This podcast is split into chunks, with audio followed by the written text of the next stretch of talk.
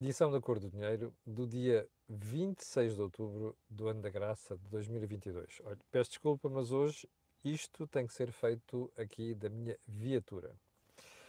Ora, antes de irmos ao programa de hoje, quero só fazer, aliás, fazer um reminder. O primeiro é dizer-lhe que o Think Tank de ontem, que aborda a iniciativa no Facebook e também no YouTube. E, portanto, quem está a ver aqui já pode ter acesso ao programa. Bem, segundo ponto é fazer o disclosure habitual.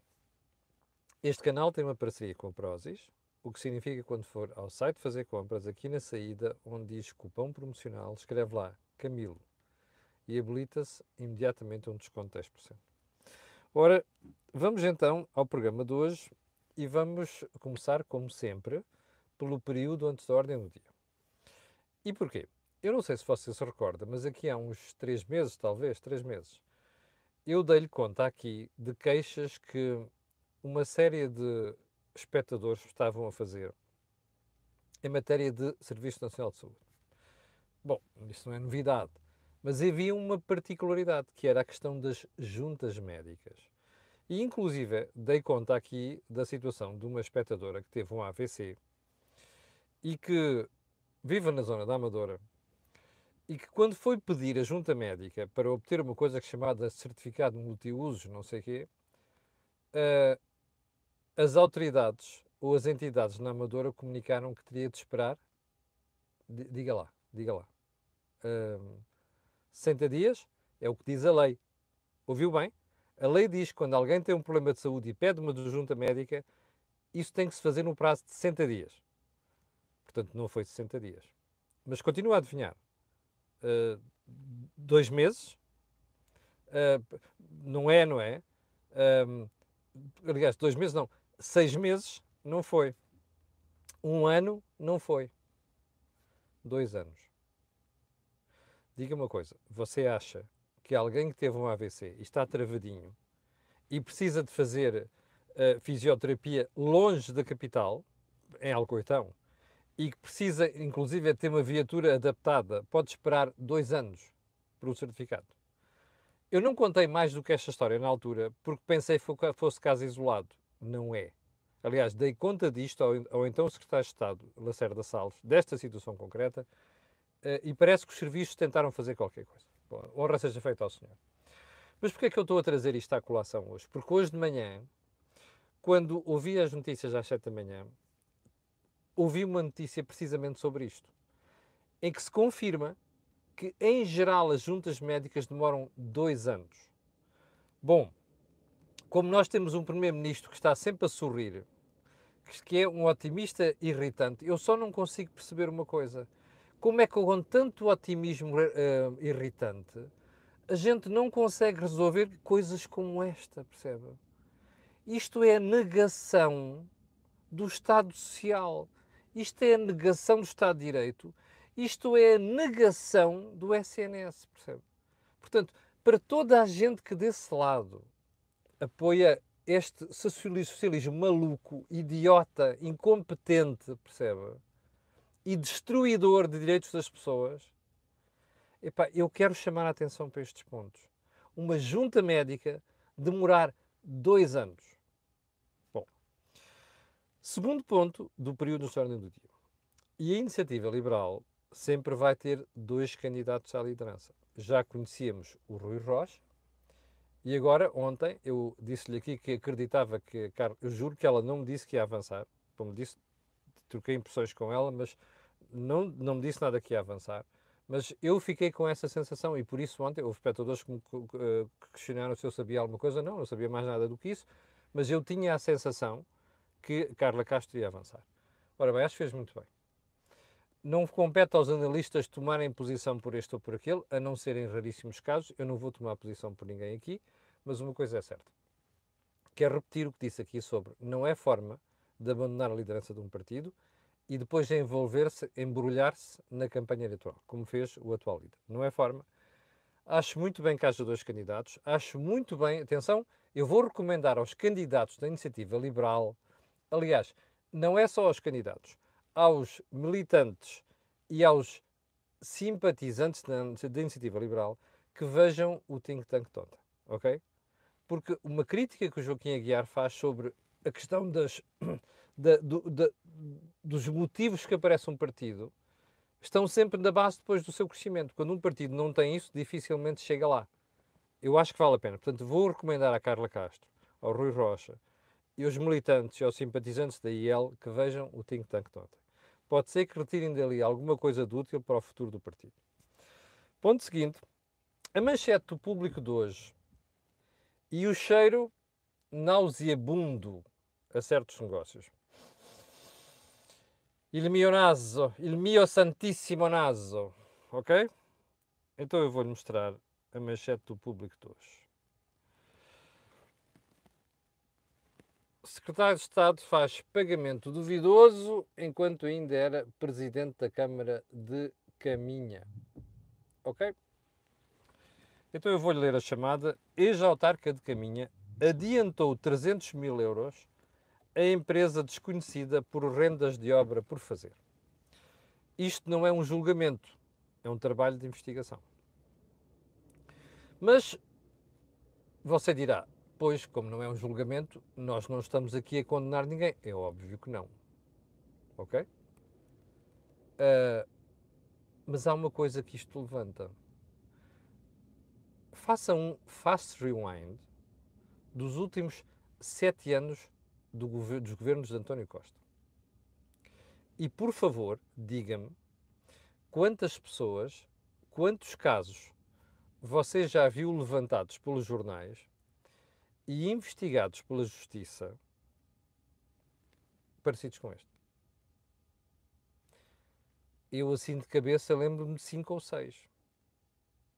Dois a três bem graves. Não sei bem qual é a situação deste, não consegui ler ainda a notícia. Uh, aliás, até lhe vou ler a chamada do público. Miguel Alves, recentemente nomeado secretário de Estado adjunto do Primeiro-Ministro, atenção, secretário de Estado adjunto do Primeiro-Ministro, negociou um projeto privado que implicou um adiantamento de 300 mil euros a uma empresa sem historial e a um empresário, esta coisa de empresa sem historial, e um empresário que apresentou um currículo com dados falsos. A empresa propôs construir o Centro de Exposições Transfronteiriço e celebrou com a autarquia um contrato de promessa de arrendamento pelo qual recebeu 300 mil euros. Hoje não se sabe ainda e onde se o centro vai ser construído. Olha, os dados que estão aqui são tão graves, mas tão graves, que eu espero que a Justiça investigue. Não é para condenar, é para apurar efetivamente o que está por trás disto. E você vai perceber daqui a bocadinho porque é que eu fui buscar esta história. É que isto não fica por aqui. Ok? Já lá vamos.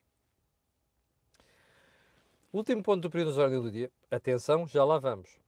Esta história e o que vem a seguir.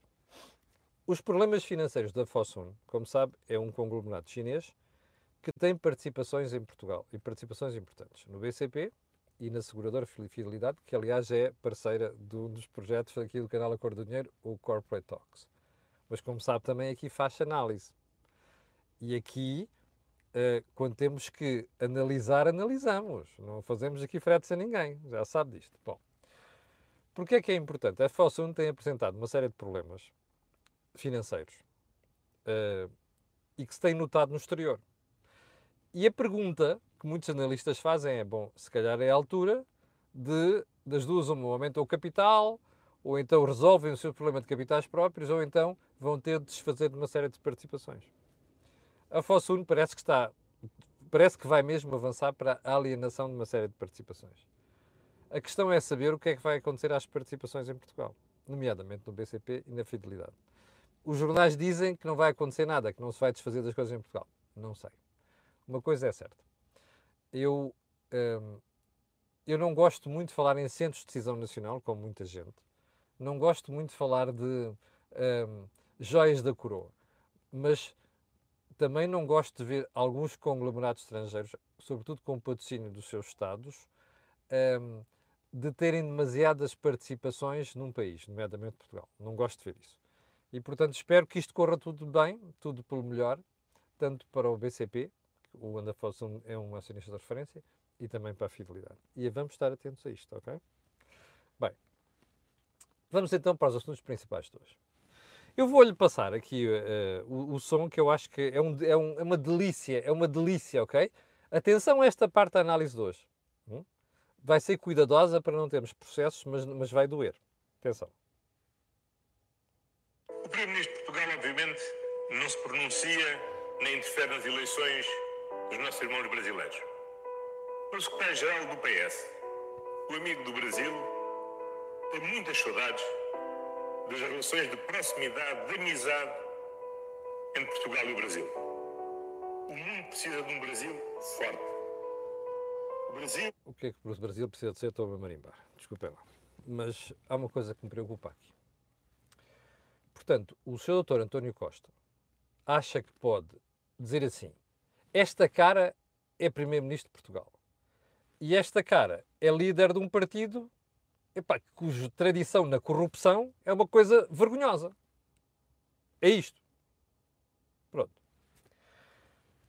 O Primeiro-Ministro de Portugal, que não se consegue dissociar do líder de um partido, vão lá dar uma volta ao bilhar grande, não me façam essas, essas separações que eu não as aceito como cidadão. O Primeiro-Ministro de Portugal não tem de se pronunciar sobre eleições do Brasil. Ponto. Da mesma forma, como disse aqui há umas semanas, que o Sr. Presidente da República Portuguesa não tinha de ir ao Brasil naquela altura encontrar-se com ex-presidente não sei quê. Toda a eu, eu, compreendo a saudade das boas relações entre Portugal e o Brasil, que é sempre uma coisa de conversa fiada. O que não compreendo é como é que um primeiro-ministro se põe a apoiar um fulano que é corrupto e, sobretudo, sabendo que o distanciamento do outro senhor a Portugal, Bolsonaro, não é? que está-se a marimbar para Portugal, mostrou isso durante toda a sua presidência, e ainda aparecem associados ao outro. Eu sei que o Lula, do ponto de vista de inteligência, é mais esperto, não, não inteligência barra esperteza, é melhor do que Bolsonaro nesse aspecto, porque sempre cultivou a proximidade com Portugal. Mas eu dispenso certas proximidades. Uma delas é de fulanos que são corruptos. Portanto, ver o primeiro-ministro de Portugal aparecer com aquele ar santarrão, como dizia a minha falecida mãe, não é?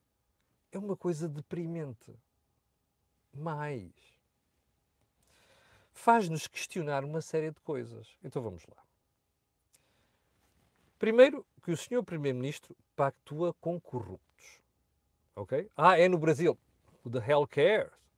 Pactua com corruptos. O segundo lugar, lugar, em segundo lugar, isto questiona tudo aquilo que se passou do Portugal dos últimos 15 anos e que envolveu o antecessor do Dr. António Costa no Partido Socialista, chamado José Sócrates, está enfiado aí em tudo quanto é processo de suspeitas, suspeitas de corrupção, inclusive com coisas em que envolviam o próprio Brasil e o Lula da Silva e a sua entourage. Portanto, o Sr. Dr. António Costa, que anda a fazer um esforço, como diz Joaquim Aguiar, desde 2016, para fazer esquecer o José Sócrates e a sua responsabilidade na, na, na governação corrupta de Portugal, hum, mais as bancarrotas todas, o Sr. Dr. António Costa, que anda a fazer um favor para desviar as atenções de José Sócrates, fica em xeque a partir de agora. Porque é ele que aparece e não venha com a história do secretário do PS, ok? Apoiar um candidato no Brasil.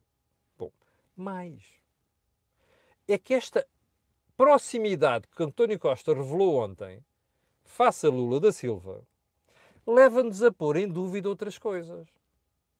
Ah, está a ver porque é que eu fui buscar aquele caso há bocadinho? De caminha. Bom, agora vá procurar, está a ver porque é que eu disse há bocado para ir procurar num fast rewind todos os casos duvidosos dos últimos anos. Ele me naso, o meu e vosso, não é? Viu, detectou nos últimos tempos coisas muito duvidosas que nós nunca ouvimos o Primeiro-Ministro demarcar-se delas. E o que é que isto quer dizer? Pois, exatamente isso. Olha, eu. Se havia coisa que não podia criticar António Costa, era sua proximidade com situações duvidosas como esta. A partir de agora, tenho a legitimidade toda para pensar que ele não é diferente dos outros. Percebe? A partir de agora, tenho a legitimidade, legitimidade toda para dizer assim: sabe-se lá por que razão o primeiro-ministro de Portugal acaba a apoiar um corrupto que é candidato à presidência do Brasil, que além de ser um. Eu nem preciso, nem utilizar aqui o adjetivo. Já disse aqui duas vezes: são dois buçais, Bolsonaro e Lula. Um tem um problema, além de ser buçal, é corrupto. Portanto, isto deixa ficar o país em muito mau estado. Só um pormenor. Ninguém mais falou sobre isto ontem. Os outros partidos não têm nada a dizer sobre isto. Bom, esperemos, aguardemos. Então vamos lá.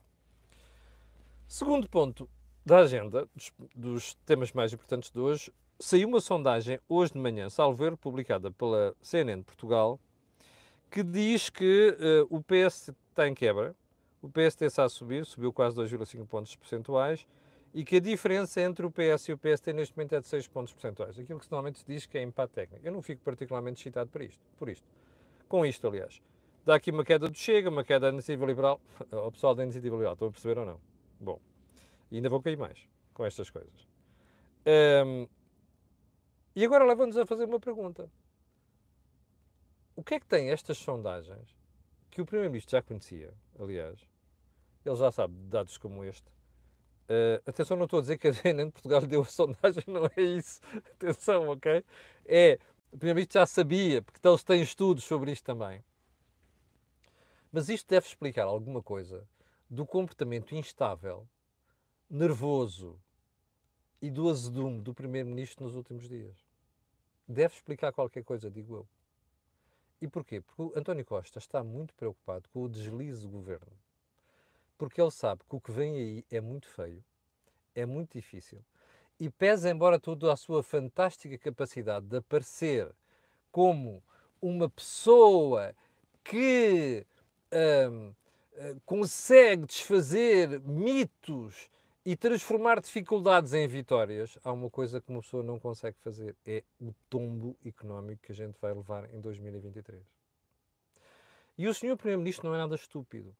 Ele conhece o povo de rua, as pessoas, e já percebeu que as pessoas perceberam que este governo está a enfiar a austeridade em cima com a história da inflação. Percebe?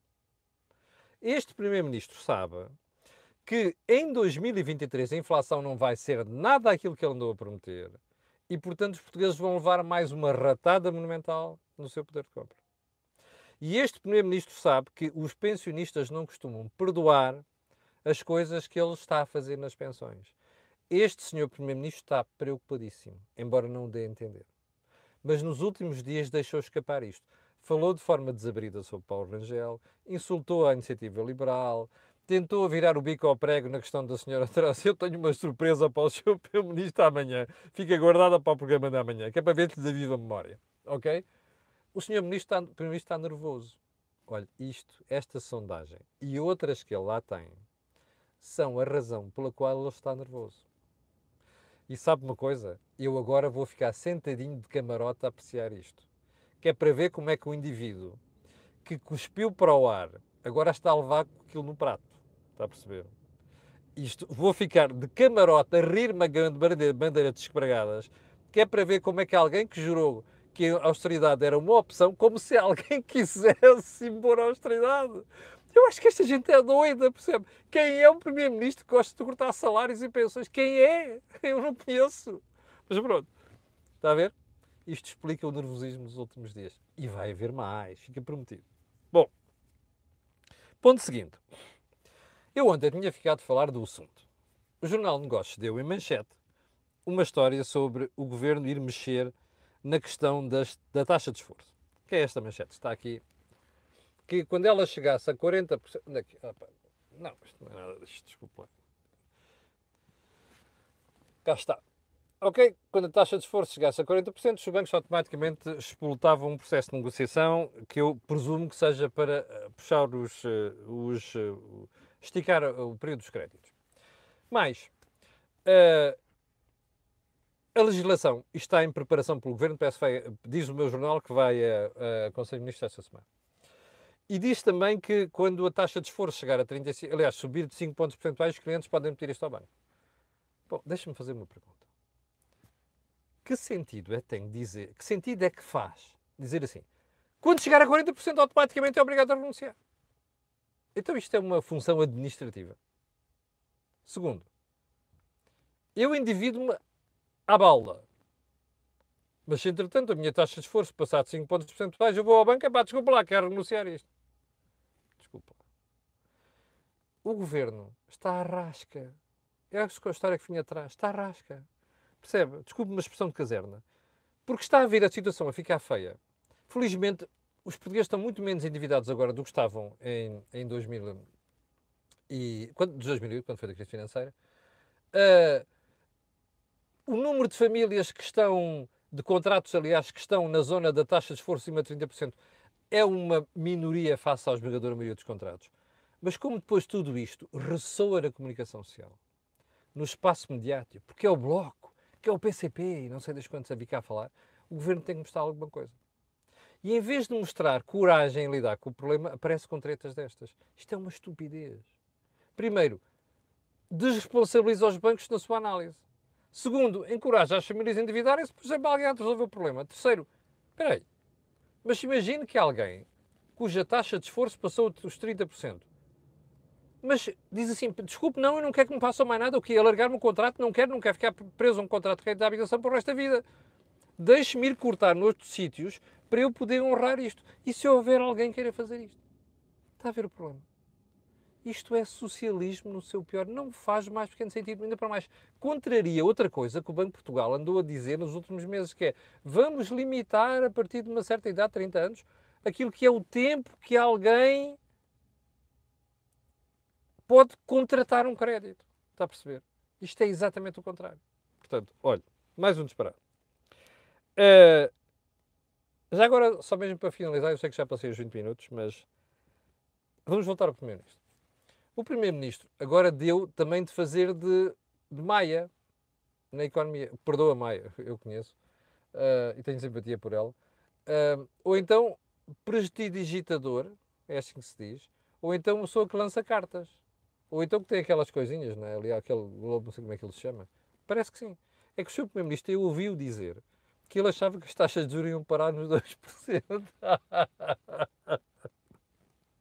e que ia estabilizar. Primeiro, ele não tem qualquer competência, como dizia outro Joaquim Aguiar, para fazer previsões sobre taxas de juros. Não percebe nada daquilo.